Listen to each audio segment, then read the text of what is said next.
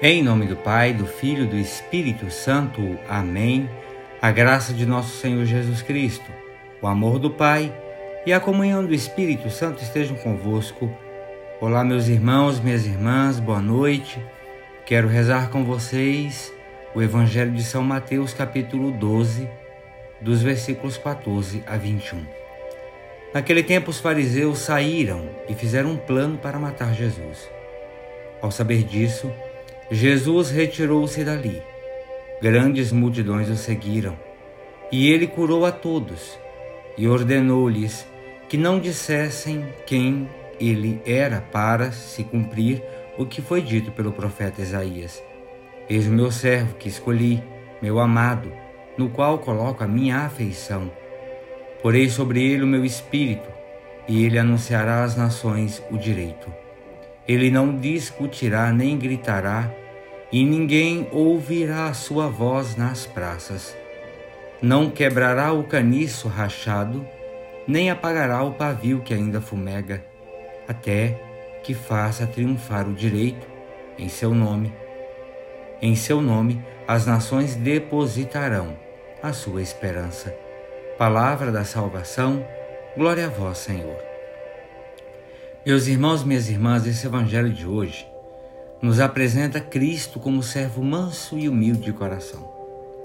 É o humilde filho de Deus que, diante dos fariseus que tramam contra ele, a fim de o matarem, não entra na luta, mas se afasta. É o humilde filho de Deus que a todos cura. Ele é, na verdade, o servo de Deus que não resiste com violência, mas resiste com mansidão. O servo de quem Isaías disse: O Espírito do Senhor está sobre mim, porque me ungiu para anunciar a boa nova aos pobres. Enviou-me a proclamar a libertação aos cativos e aos cegos, a recuperação da vista, a mandar em liberdade os oprimidos e proclamar um ano favorável da parte do Senhor. No texto evangélico que a gente escutou hoje, Isaías ele fala duas vezes de povo ou povos, isto é, de pagãos de todas as nações. Anunciará minha vontade aos povos, no versículo 18. No meu nome hão de esperar os povos, 21.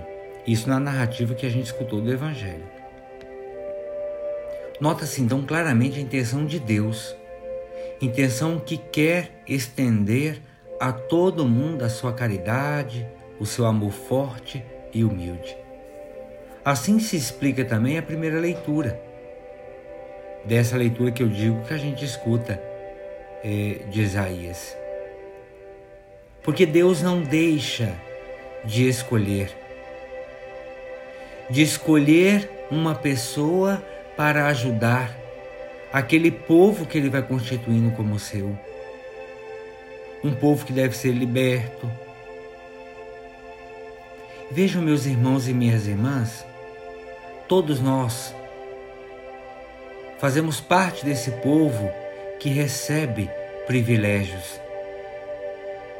Privilégios, por exemplo, como Romanos 9,4 diz, uma adoção filial, glória, aliança, lei, culto, promessas. A todos nós foi dada a salvação. Todos os dons, todas as graças que o Senhor nos concede são para utilidade comum. Cada um viva segundo a graça recebida, pondo-a ao serviço dos outros, conforme a primeira carta de São Pedro, capítulo 4, versículo 10. Os talentos são para fazer render para bem de todos. Os que não forem feitos render tornam-se títulos de condenação. A esse servo inútil lançai nas trevas exteriores, ali haverá choro e ranger de dentes, conforme Mateus 25, 30 narra. É por isso, é por isso que os fariseus procuram matar Jesus. Porque Jesus diz a eles: vocês não estão colocando ao serviço dos demais aquilo que o Deus que vocês pregam, que o Deus que vocês seguem, vos deu? Há uma contradição de Jesus claramente aos fariseus. Vocês falam de Deus, mas não vivem Deus, não testemunham Deus. Por isso que Jesus não é uma, uma maneira covarde, até porque não foi chegada a sua hora, mas Jesus se afasta, porque não tinha terminado a sua missão. Quem nós somos? O que nós somos nesse evangelho de hoje? Parte desses fariseus que procuram e que tramam contra Jesus? Ou nós somos aqueles que nos colocamos a serviço com os nossos dons? Ave Maria, cheia de graça, o Senhor é convosco. Bendita sois vós entre as mulheres, e bendito é o fruto do vosso ventre, Jesus. Santa Maria, Mãe de Deus, rogai por nós, pecadores, agora e na hora de nossa morte. Amém. Pela intercessão da bem-aventurada Virgem Maria, desça sobre cada um de nós a paz, a bênção, a graça e a coragem de servir.